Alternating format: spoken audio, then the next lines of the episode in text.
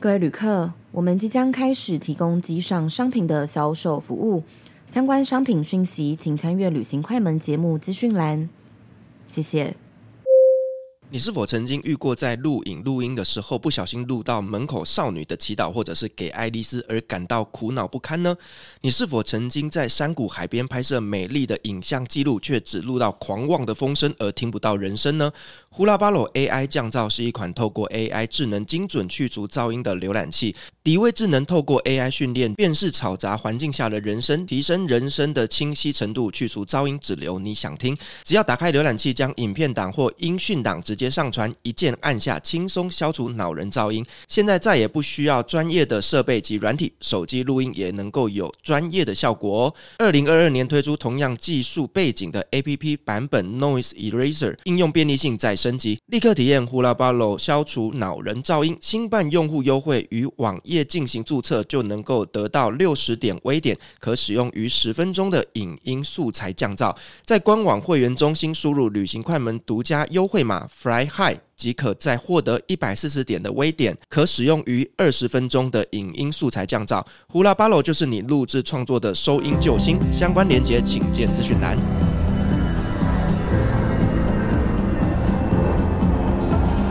各位贵宾你好晚安。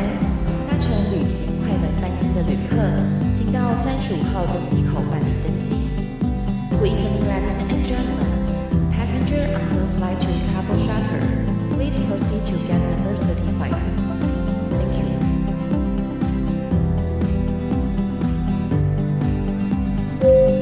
各位贵宾，我们即将起飞，请确实扣好系紧您的安全带。谢谢。Ladies and gentlemen, we are ready for takeoff. Please make sure that your seatbelt is fastened.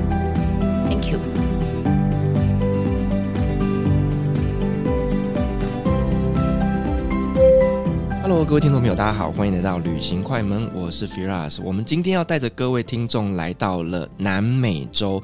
讲到了南美洲，我相信大家可能会想到一些古文明的文化啦，或者是说，呃，像是亚马逊雨林啊，或者是一些。古老的一些像是玛雅的文明啊，或者是印加的文明啊，就是这一些是我们对于南美洲的一个既定的印象。但是呢，南美洲有一个东西，我觉得是非常非常厉害的，就是他们的美食。尤其是啊，讲到了南美洲的美食，绝对不能错过了，就是秘鲁。因为秘鲁的美食啊，在南美洲那边堪称是前三名。基本上要吃好吃的美食，就是去秘鲁就对了。所以呢，我们今天很高兴邀请到。到的来宾呢，他们是在台湾开秘鲁餐厅哦。他们的餐厅名称叫做印加妈妈，是一间在台北非常知名的南美洲餐厅哦。我们欢迎今天的来宾印加妈妈的明君。Hello，大家好，我是明君。啊，明君，我们刚刚其实在之前也聊过了蛮多，就是关于印加那边的一些美食嘛，对不对？那你们是以秘鲁菜为主的一间餐厅，是 OK？卖秘鲁菜。哦，卖秘鲁菜，只卖秘鲁菜，只卖秘鲁菜，是为什么会卖秘鲁菜呢？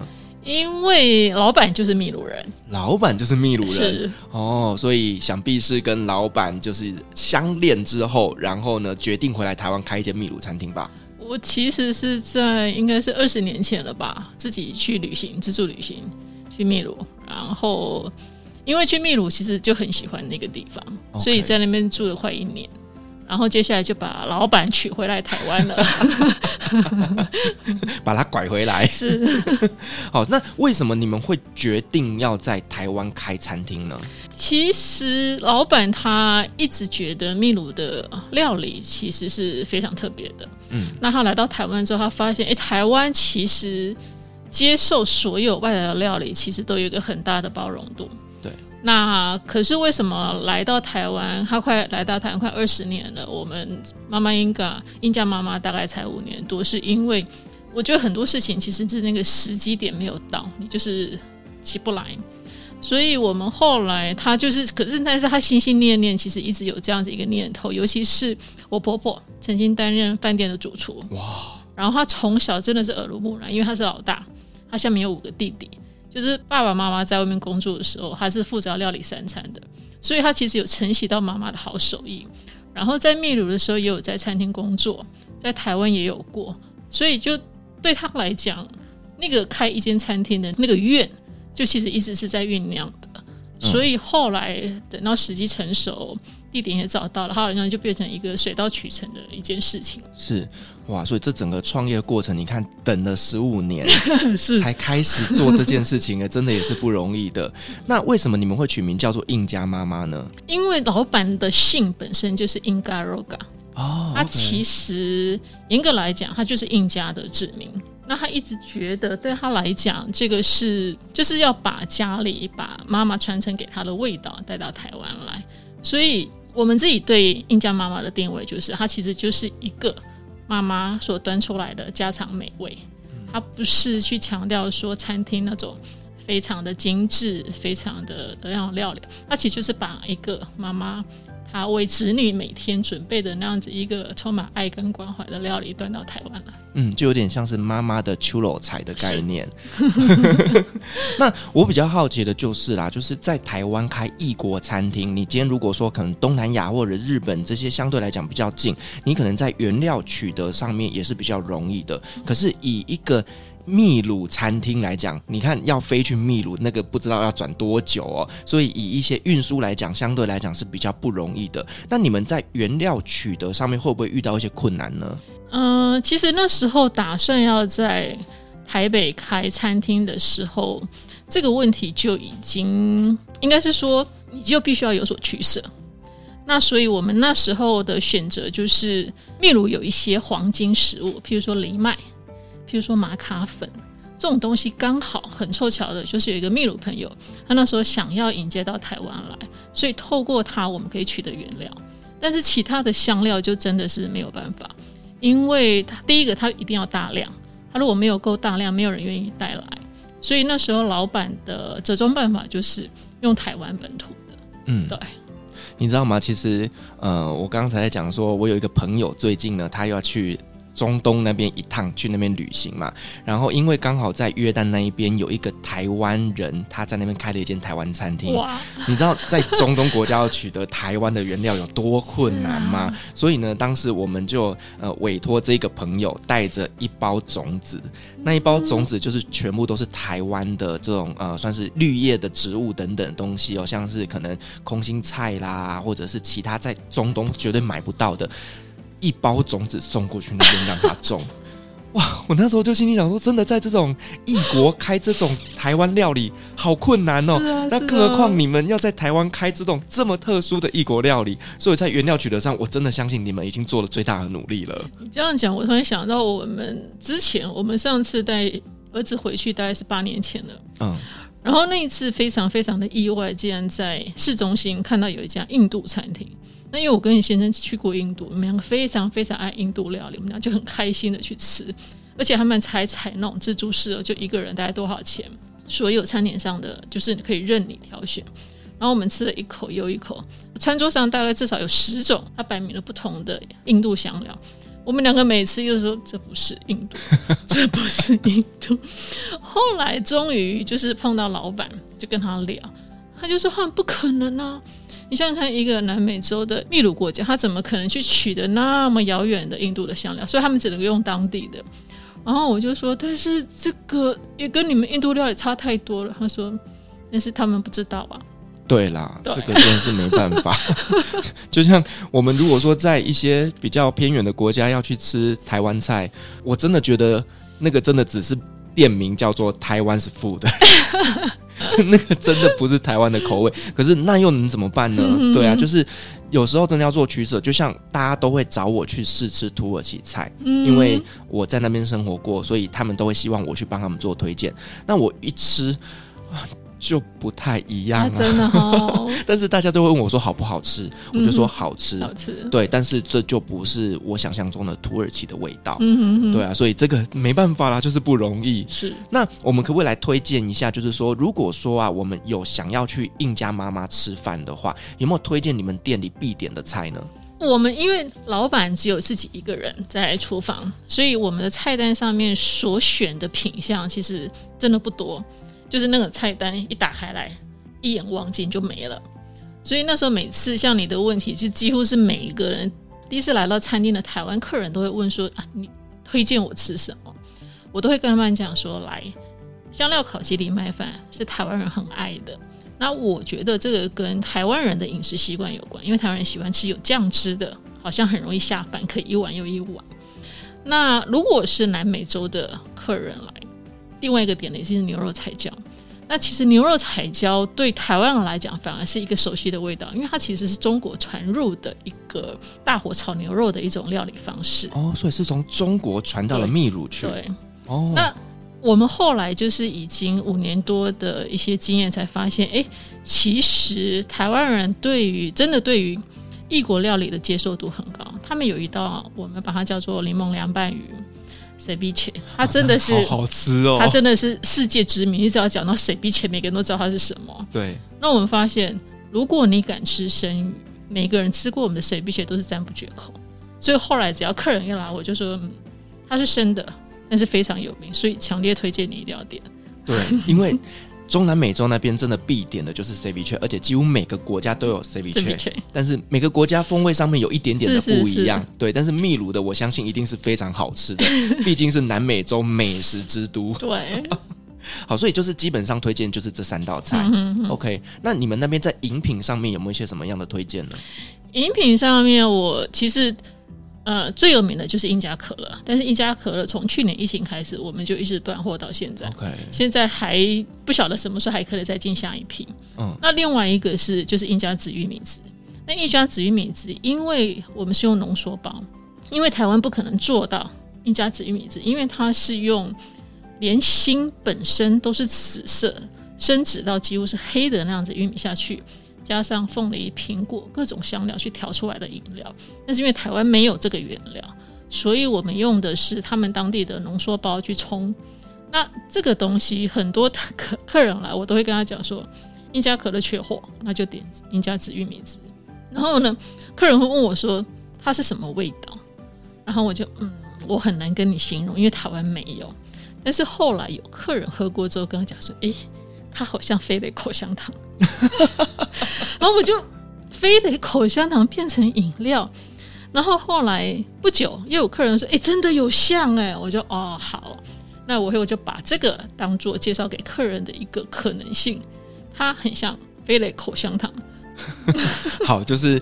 液体的飞雷口香糖 是，像我大概脑中有有个画面，对 对对。不过我觉得秘鲁的食物就这点好玩。像你刚刚问我说有哪些推荐的饮料，像其实我们有一个用玛卡，玛卡其实是一个就像藜麦一样，是一种黄金食物。所谓的黄金食物是它明明就是一个很简单的农产品，但是说它所富含的营养几乎是全方位的，所以它有南美洲人参之称。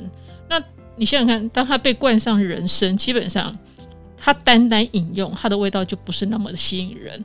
所以老板就突发奇想，把它做成冰淇淋，把它做成奶茶，加上热可可，结果就发现呢，那个有机玛卡奶茶引来两极反应，喜欢的非常喜欢，不喜欢的跟我讲说这个是西方的中药嘛。但我自己很喜欢。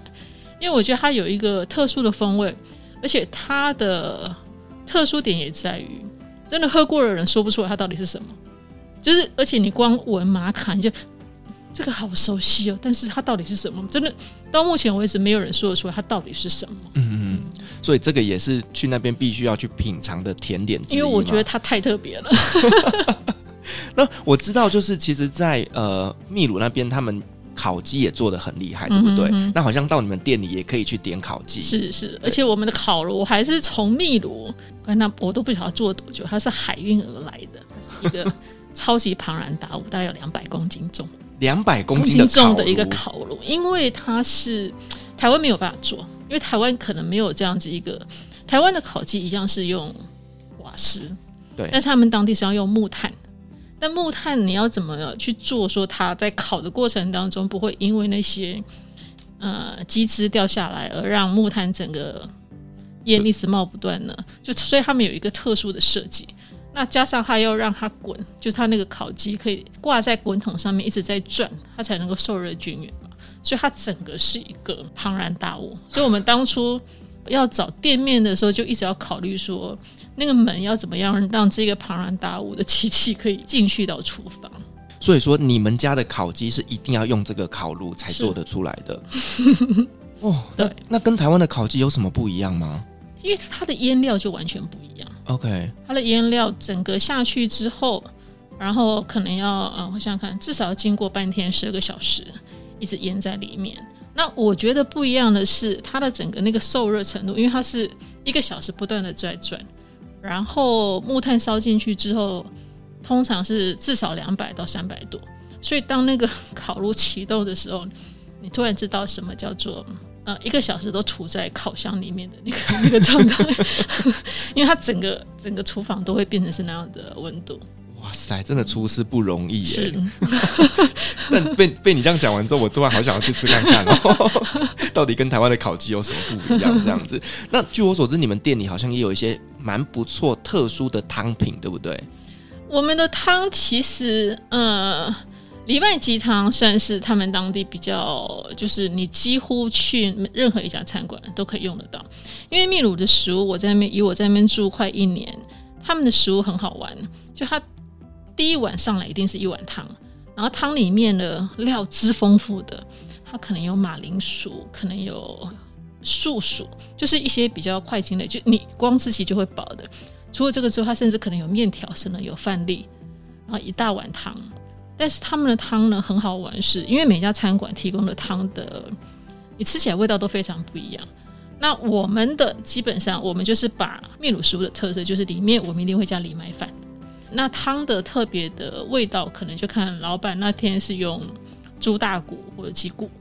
那有一道比较特别，但是它不是时常在供应的是，嗯，我想想看，他们应该应该可以翻译成虾浓汤吧？虾浓汤，用虾子整个下去，然后用大量的南瓜，所以它的浓度是来自于大量的南瓜下去熬出来的。但是因为这道非常费功夫，所以老板通常是他自己。自己想喝的时候，自己非常非常想念的时候，他就会煮一锅，所以就变成当天来的客人，如果刚好有，就会碰到，但是几率不大。哦，那你下次如果老板煮的时候，先跟我说一下，没问题，来安排时间过去吃一下。对，那印家妈妈她除了就是做餐厅的功能以外啊，我我知道你们好像也会举办一些南美洲的一些文化讲座，对不对？是是，我们其实一开始是因为老板觉得，你如果只是卖食物，然后因为我们又不是一整天营业，他就觉得哎，下午空在那边好像蛮可惜的。那他其实一开始有一个很大的想望，就是他希望那里不只是一个透过食物让台湾朋友认识中南美洲，他可以透过各种文化的活动。但是后来也是因为场地真的有真的受限，因为我们里面最多可以容纳，就是吃饭的话，最多就是不到三十个客人。然后老板因为自己本身以前是莎莎老师，所以就变成其实后来发现，哎，你办讲座其实是一个最简单的方式。然后找曾经在中南美洲有过比较深度旅游的经验来分享他们的在中南美洲的那一段时日，就发现其实这是很容易让台湾朋友了解那块大陆的一个管道。所以我们大概从餐厅开始营业以来，那几乎那时候还蛮频繁的，一个月至少有一场，哦，所以也累积了蛮多的客人，是因为这样子才认识到我们的餐厅。嗯。我我觉得这个真的是非常的棒哎，就是透过这样子的一个讲座，让他们同时又认识到了呃南美洲的一个美食文化。嗯，对，那顺便就是帮你们的餐厅做一个推广。是啊，所以我觉得这个真的很棒。我要来找找看有没有中东餐厅愿意跟我做中东的讲座。其实我们很久以前有找过一个朋友来讲中东哎，真的吗？因为我后来发现，你如果只是专注在中南美洲，其实又有点可惜。然后，所以那时候就是在网络上，只要看到我觉得那个人的经历好特别，我就会找他来。但我觉得可能是我们没有那么擅长做行销。后来发现几场讲座下来，发现哎，怎么还是中南美洲来的朋友人数是最踊跃的，其他的就会变成就少少少少的。但即便是这样，我觉得他还是一个很好的管道。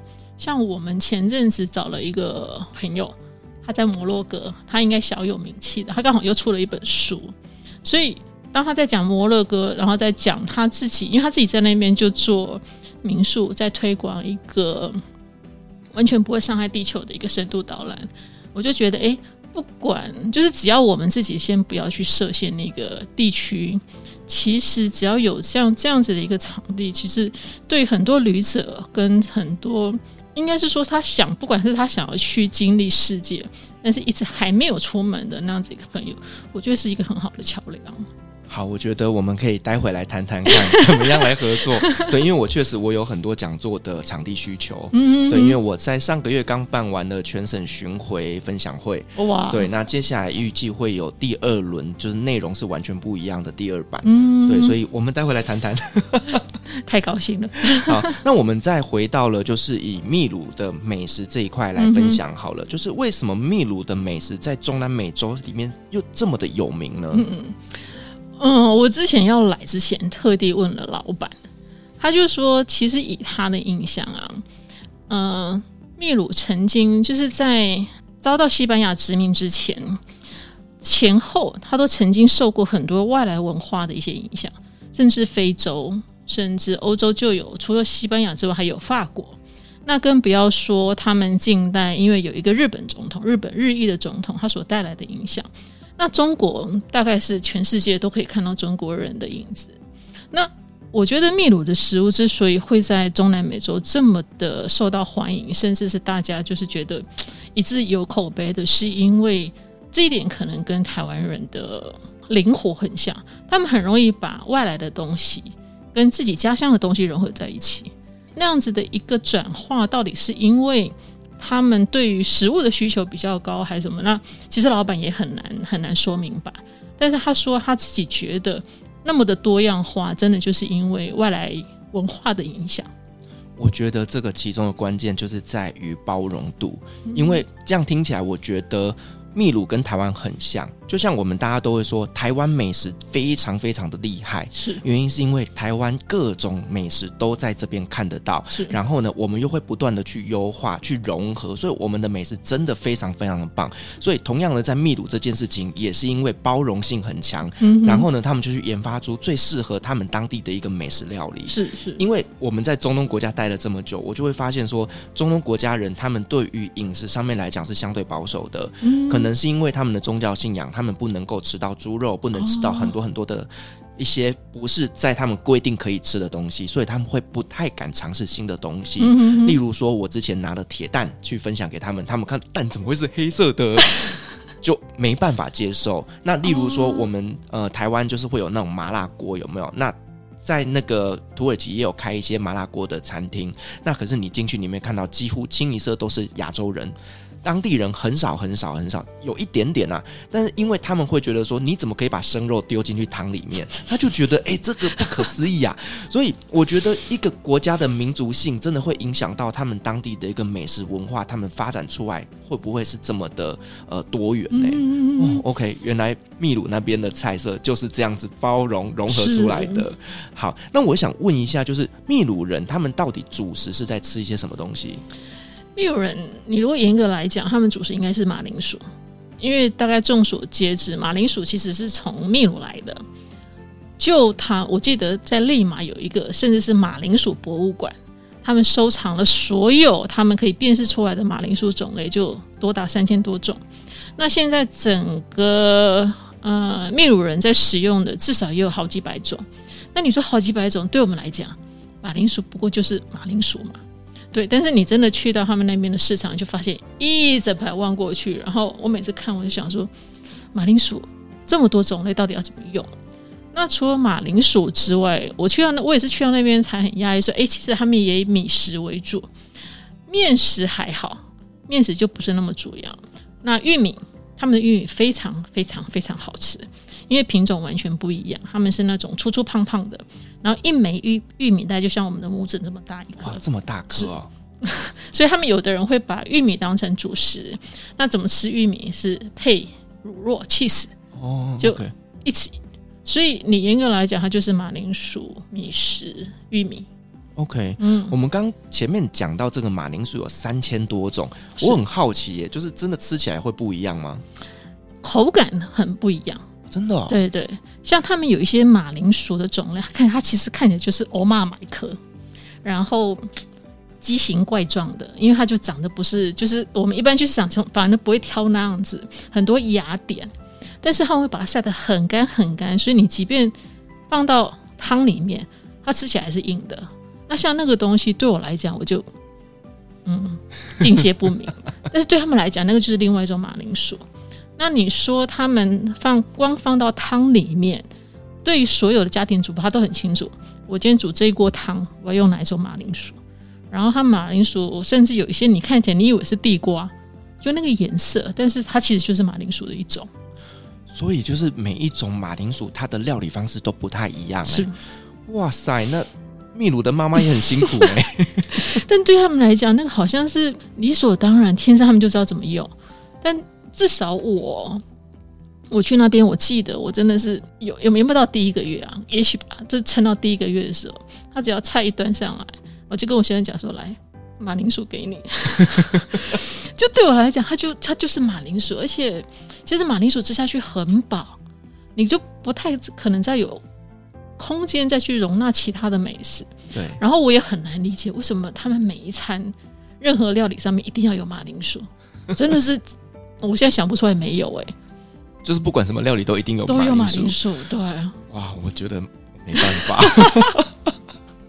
我我不是一个这么喜欢吃马铃薯的人，啊。是啊，是啊，我我觉得那个跟我们的饮食习惯实在就这一点是非常非常不一样的。那你老公来台湾，他能习惯台湾的饮食吗？哎，他反而很 OK 耶，真的哦。嗯，所以他也能够习惯我们台湾就是吃米饭啊，吃面是，而且他超爱面跟海鲜，超爱海鲜这一个我觉得有点互补性。他，因为他住的是高山城 Cusco，就是去马丘比丘必经的那一个大城市。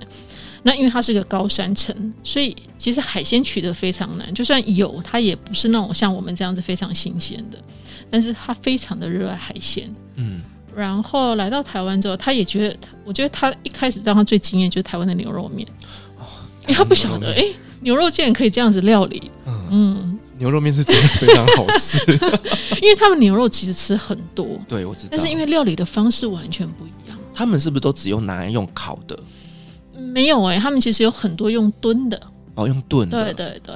可是用炖的，它其实跟我们的牛肉面也是有一点点像，因为牛肉面也是要炖煮。但是我觉得用的香料、用的那个调味料是完全不一样。尤其是台湾有一些中药的东西，他们可能只有少量。譬如说，我后来才知道说，他们有肉桂、有丁香、有八角。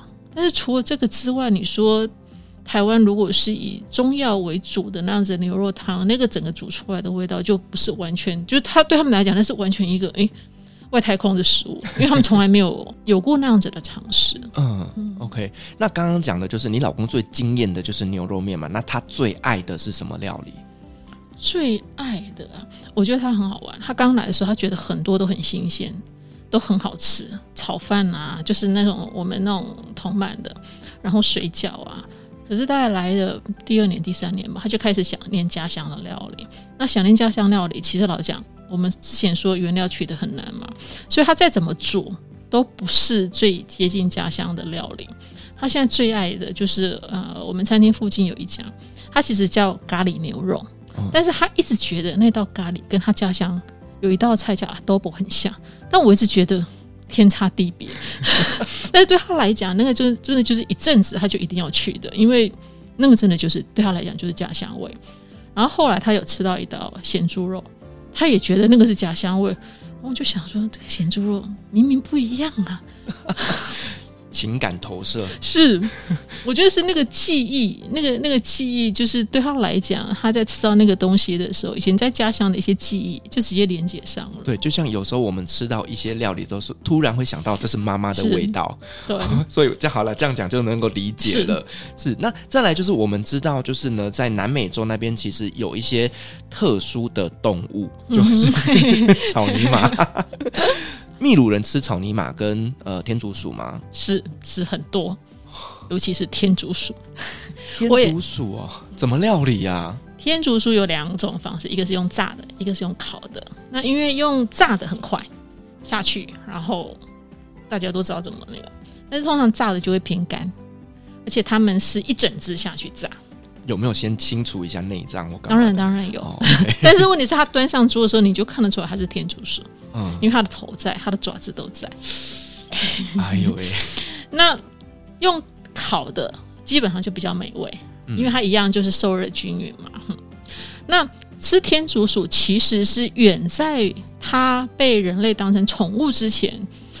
至少就是就我所知道，老板他所知道，至少在两千多年前，其实秘鲁人就已经把天竺鼠当成肉品的来源之一了。因为一来它非常的好养，因为天竺鼠吃素，所有你在料理时候所丢下来的那些菜叶、菜渣，你只要给它，它就可以长得白白胖胖的，然后它长得又算快，所以在他们那个时候，因为秘鲁在很久以前其实猪肉是不盛行的。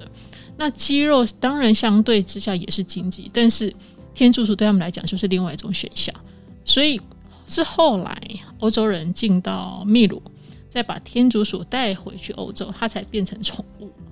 哦，所以在它变成宠物之前，它其实就像猪肉、鸡肉一样，它就是人类肉食的来源之一。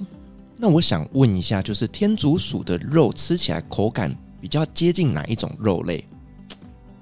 我只能跟你讲别人讲的，因为我不敢吃。他们都说其实很像鸡肉哦，像就像草泥马，吃起来好像也比较偏向鸡肉哦。OK，就它的口感会比较偏向一丝一丝的口感，反而不是像牛肉是那种块状型的感觉，因为它没那么大只哦。对，它很它大概对啊，就像我们我们一般印象当中的天竺鼠，它大概就它两倍大，甚至三倍大那样子，一整只。他们的天竺鼠长这么大只啊？很大只啊，而且好可爱啊！我们台湾的天竺鼠大概就是十几公分、二十公分，就差不多蛮大只了。我觉得那是因为它被驯化变成宠物了。OK，对。可是，在他们那边，它一直都是一直以来都是那样子大只的。他们一只大概多大？可不可以稍微用公分数让我们形容一下？这样子，这样子大概多大？这样大概可能要有四十五。嗯，我觉得应该有。哇，so huge！好啦，就是养的白白胖胖的肉比较多，是是是 吃起来比较薄一点。好，那再来就是草泥马，他们是怎么去料理的啊？草泥马他们的料理方式应该就像牛肉、羊肉一样，因为草泥马除了可以驮物，就是一个可以载东西的之外，然后毛料，所以它其实也算是一种经济作物。但就我在那边一年的经验，我记得他们吃草泥马的量其实不多。所以有可能它是比较是被当做是给观光客来尝鲜的，因为我有问过老板，他说，因为你想想看，一只草泥马下来也其实量也很大，所以一般的家庭基本上大概可能下来之后，他可能就是把它切切切，然后冰起来，然后可能家里有特殊节庆的时候才会拿出来用。因为像天竺鼠在他们来讲也是，他们不是时时刻刻都会去吃天竺鼠，譬如说家里有人生日。或者是今天庆祝结婚纪念日，就一个比较特殊的庆典的时候，他们才会端出来，然后全家一起享用。哦，OK，所以他们不会有说像什么肉饭呐、啊，然后可能就是卖这个草泥马，然后跟他讲说我要买个一公斤、两公斤这样子。就我所看到的是没有哎、欸。哦，所以真的草泥马的这道料理真的比较偏向在餐厅里面才会提供。好特别哦！但我真的觉得 它这么可爱，你怎么可以吃草泥马？你有没有吃？没有。我那时候第一次去的时候，因为一定是被当成观光客嘛，是啊。但是我就自然而然避过那一些。嗯，好，谢谢。好，那呃，像这种天竺鼠，他们就是要去哪边买啊？因为我们刚刚讲的就是肉贩的部分，就是他们到底在卖一些什么肉？嗯哼哼，对。天竺鼠，他们其实就是农家的一个经济作物。OK，所以应该是农家，就是可能当地的人都知道要跟哪些农家去大量购买。嗯嗯嗯。好，那我们再来聊聊，就是秘鲁人呐、啊，他们到底平常最爱吃的菜是哪些菜色？秘鲁人其实是一个肉食的民族。我在那边，我我自己在想说，是不是只有台湾有全世界那么多的青菜？因为我记得我刚去的时候，我想说，天哪！为什么所有的菜上来没有任何青菜？对他们来讲，马铃薯是青菜，洋葱是青菜，番茄是青菜，然后就没了。所以我后来才发现，诶，因为他们的不管是大环境还是怎么样，对他们来讲，那些东西就是他们的食物所有。那你说他们最喜欢的料理，可能就是 ceviche 跟烤鸡，因为烤鸡是因为鸡只的养育真的是相较之下就是容易很多。然后他们的烤鸡店非常的就是，我在猜会不会像台湾的 Seven 这么的频繁？就真的你不管走到哪里，一定有专卖烤鸡的烤鸡店。你这样讲，秘鲁人他们不太吃青菜，可是他们会不会便秘啊？但我觉得那个可能是他们长久以来的整个身体的运作，也就不需要用这个东西。对啊，因为我其实，在中东国家几乎也吃不到青菜。对，毕竟沙漠国家嘛，所以你要去买这种绿叶类的植物，真的是找不到。我们都必须要去一些特殊的店里面，像是呃菲律宾的杂货店啊，然后里面才买得到空心菜等等的。嗯、基本上在中东也都是只有吃肉，然后大饼类，对，就是这些东西。对，对，嗯、对啊，那我都很好奇，你们都不会便秘吗？我记得老板来的时候，他很好玩。他每次看到我们家端上来，他就为什么一堆青菜，肉在哪里？我说有啊，有肉啊。他就说，但是你知道他来的十几年，他现在桌上只要没有青菜，他反而不习惯。嗯，然后他都会跟我讲说，这个秘鲁有啊，这个秘鲁。我说哪有？我这边住了快一年，你们根本不吃这些东西。他说哦，你要特别去特别的餐馆，像他们，我记得他们做一道白花野菜，他把它做成凉拌，然后用醋下去调。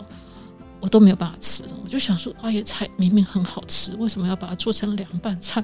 我没有办法想象哎，花椰菜不就是用炒的吗？对呀、啊，他把它烫熟之后，跟红萝卜还有什么块茎类的，然后一起拌，然后加醋。那其实醋对他们来讲是一个很少会用得到的，所以我不晓得他们那样子的料理方式，又是会不会又是从中国那边进来的？哦，你刚刚这样讲到从中国过来，嗯、那中国对于呃秘鲁的一些饮食文化有没有一些什么样的影响呢？其实你这样讲，我突然想到，你刚刚问我秘鲁最喜欢吃的，其实炒饭也是他们很爱的一道。炒饭啊，嗯，炒饭就是中国带进来的。是我去到那一边的时候，就一直看到有很多，它上面写七法，C H I F A，就七法。那其实就是吃饭的意思，嗯，所以只要有那个吃法，他们就知道啊，那是中国餐馆。那他们的中国餐馆最受他们欢迎的、秘鲁人欢迎的就是炒饭。炒饭来就是一大碗，像一座小山一样叠在你面前。那他们炒饭，我是到后来在他一个朋友家，他特地要做给我吃的时候，我才知道，他跟台湾的炒饭当然不可能有台湾这么多变化，然后粒粒分明。那最大最大不一样是他们加入姜。他会把姜切的细细碎碎的，姜是必要的，葱也是必要的。等下炒饭里面放姜、放葱，我没有办法想象。但 其实很好吃哎。或它吃起来会辣辣的吗？不会不会不会。可是你放姜哎，真的。我觉得他们把它，因为姜跟葱对他们来讲，真的就等同于亚洲食物。然后因为炒饭又是中国人带进来的，所以对他们来讲，那两样是完全炒饭一定必备的。所以当他朋友第一次要做的时候，我就看着他说：“我说你为什么要切姜？”他说：“这个是一定要的呀。”然后我就哦，原来秘鲁的炒饭跟我们所习食的炒饭是完全不一样的。好哦，但说真的，其实蛮好吃的。OK，你们店里有不会煮这道菜？没有，因为我跟老板讲说，台湾的炒饭太好吃了。啊，这倒是真的啦。对，在台湾就好像也没有特别有必要去找秘鲁的炒饭。哦、对，那既然炒饭在当地造成这么大影响，那炒面呢？炒面我觉得一点都不好吃啊，真的。所以他们也有炒面？有，因为其实中国餐馆在秘鲁的分布点还蛮广的。所以，我记得我在那边的时候，曾经去到另外一个城市，不是有那么多观光客，但是你还是找得到中国餐馆。那只要有中国餐馆，基本上我们熟知的一些餐点，他们都有。譬如说，像你讲的炒面，然后麻婆豆腐，就是那个原料取得比较容易的，他们都有。然后我还记得，我第一次，因为那时候去那边时候，后来实在太想念了。那你知道，想念家乡。你真的可以直接解决，就是从食物嘛。所以那时候就带着老板去一家在秘鲁的中国餐馆，就点了一个炒面、麻婆豆腐、炒饭。然后他们来都是一大盘，就是一大盘，基本上好像要四个人一起分享的。那老板第一口吃的麻婆豆腐，他就整个就是这是什么东西？我说它是豆腐，他说吃起来很像脑，就是软软绵绵的。但是后来再点他们的炒面，我就觉得，嗯，这个这跟台湾实在是差太多了。然后我很讶异，就是既然是在中国餐馆，为什么炒面会做成这样？后来才发现，因为秘鲁人吃面习惯煮的软软乎乎的，嗯，那所以这一点上面，我就觉得他们做的，嗯，台湾实在是。前几名，那我比较好奇的就是说，像呃，我在中东生活的时候，会去中国餐厅吃饭的，大部分都还是华人，嗯、就比较少会有当地人进去。嗯、那在秘鲁的中餐厅会有当地人去吃吗？会耶，会耶。所以他们当地人是接受度这么高？我觉得可能就是因为这样，所以变成炒饭也是他们很爱的一道。OK，对，就 maybe 就是这个料理，其实到那边有针对他们的口味去做一些调整过，变成是当地人也喜欢吃的东西。因为你这就让我想起，就是我之前在土耳其生活的时候，他们当地有一间蛮有名的中餐厅的 buffet 吃到饱。嗯。然后呢，我的沙乌地同学们，他们只要生日的时候，就是那种特别要庆祝的，就会约我说一起去。但其实你知道，对我来讲，就是在土耳其的中餐厅就。肯定没有台湾好吃，所以我就不会特别想去。嗯、可是他就说他要去吃寿司，我就心想说 寿司是日本料理啊。但是很特别，就是那一间餐厅，他就是有提供，就是那个用海苔卷起来的那个手卷嘛。嗯、然后他就跟我说，就是要去吃那个东西。那我说哦好，那我们就去吃吧。反正对我来讲，这个东西也是我能接受的。然后我就发现他们那个寿司里面包的是小黄瓜。红萝卜，我就心想说，这个跟台湾不一样啊。对，可是他们就很爱，他就跟我说，This is sushi。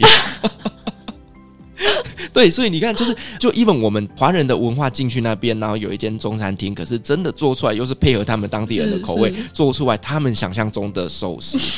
但是这个真的不是我们的寿司，啊，是啊，是啊，所以我觉得这个也蛮有趣的啦。嗯、就是餐饮这件事情，可能你都要去做一些口味的调整，才能做出他们会喜欢、能接受的口味。对对，对。那我们其实知道，就是说呢，在餐饮文化里面有一个很重要的元素，其实就是快餐，因为呢，它的快速便利，它能够很快的满足大家的一个饥饿的需求。嗯哼。那在秘鲁那边有没有一些快餐的选择呢？他们的快餐啊，如果就我所知的话，因为他们。吃很多马铃薯嘛？那你如果马铃薯像我们这样子炸薯条，太太普遍了嘛？所以那我们刚刚又讲，秘鲁其实是一个肉食性的国家，所以他们会把香肠片嘛？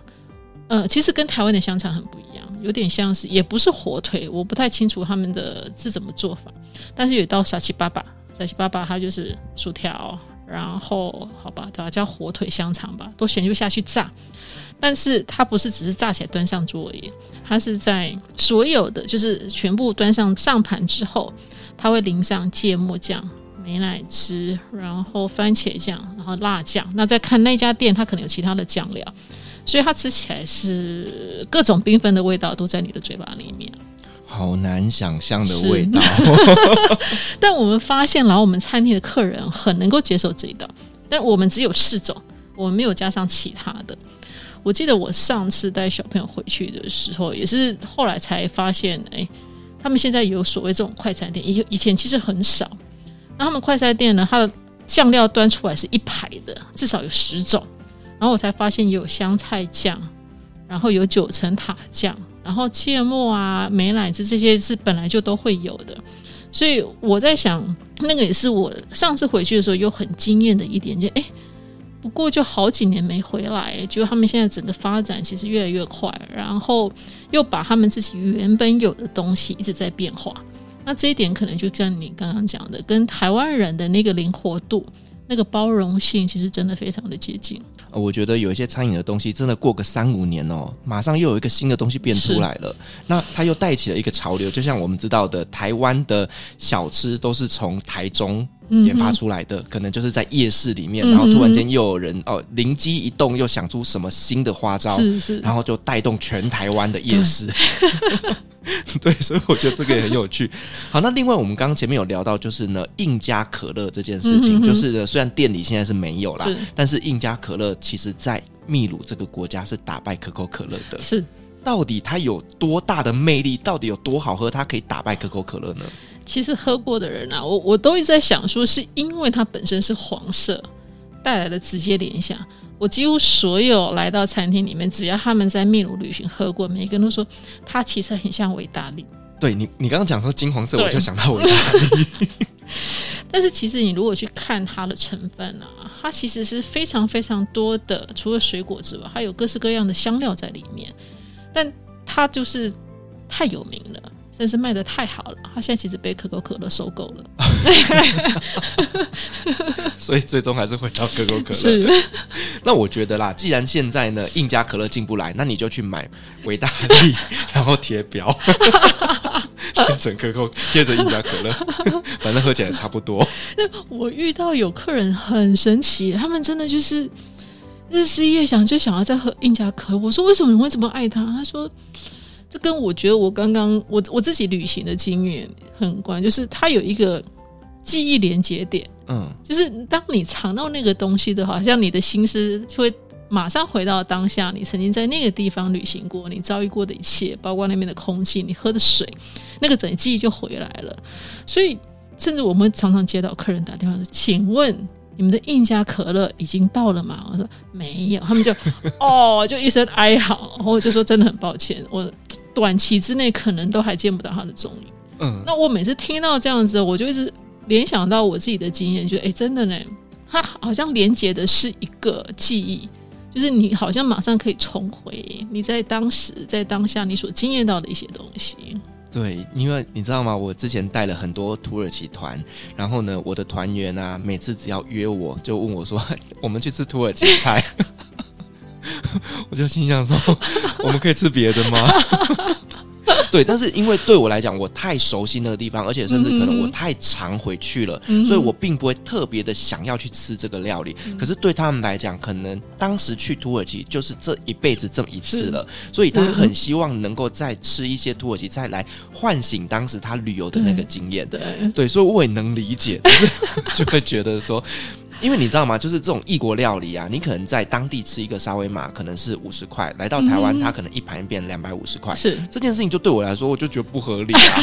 当然我知道，就是食材运送来台湾，或者是厨师，嗯、这个一定价格会提高很多的，嗯、这个是完全能理解。嗯、但对我来讲，我就没有必要在台湾吃。对了，但是我觉得这个也就是大家在唤醒旅游记忆的一个很重要的元素，就是食物。哦，我们今天真的聊了非常多关于秘鲁的美食哦，那我觉得真的是让我现在肚子有一点点饿，找个时间去你店里吃吃饭。好，那如果说我们的听众在未来想要特别品尝一下，就是呢印加妈妈的料理，要怎么样去找到你们呢？嗯，我们其实我也在台北，还蛮交通蛮方便的，我们在捷运大安站附近。那捷运大安站走出来大概十分钟不到。那我们的地址是在大安区瑞安街三十一巷一至一号。嗯。呃，因为他们的店里真的也不大，大概就十来个人，所以说呢，如果大家呢要吃饭，就先打个电话订一下，先预约，才不会说到了当天去到现场发现说哇客满进不去。对，那也确认一下，就是呢，哎，今天有没有推出一些老板的特色菜？哦，这样子我们也许就有机会可以品尝到，就是呢，老板因为思乡而做出来的 special service。好，那我们再一次感谢我印家妈妈的老板娘明君今天来跟我们做这么精彩的秘鲁餐饮文化的一个介绍。那我们呢也希望说呢，大家以后都有机会可以去品尝看看，甚至有机会呢也可以到秘鲁旅行，体验一下最正统的秘鲁美食。好，那我们再一次感谢明君的分享，同时我们也感谢所有听众今天的陪伴。如果您喜欢我们的节目的话呢，别忘记给我们五星好评加分享哦。另外呢，我们在 FB 设有旅行快门后期室的社团，针对今天这期节目，你有任何想要分享的，都可以在上面留言，所有的留言都是我亲自回复哦。旅行快门，我们下期再见，拜拜，拜拜。各位贵宾，我们的班机已经抵达，感谢您今天的搭乘。旅行快门每周三、周五与您在空中相会，祝您有个美好的夜晚。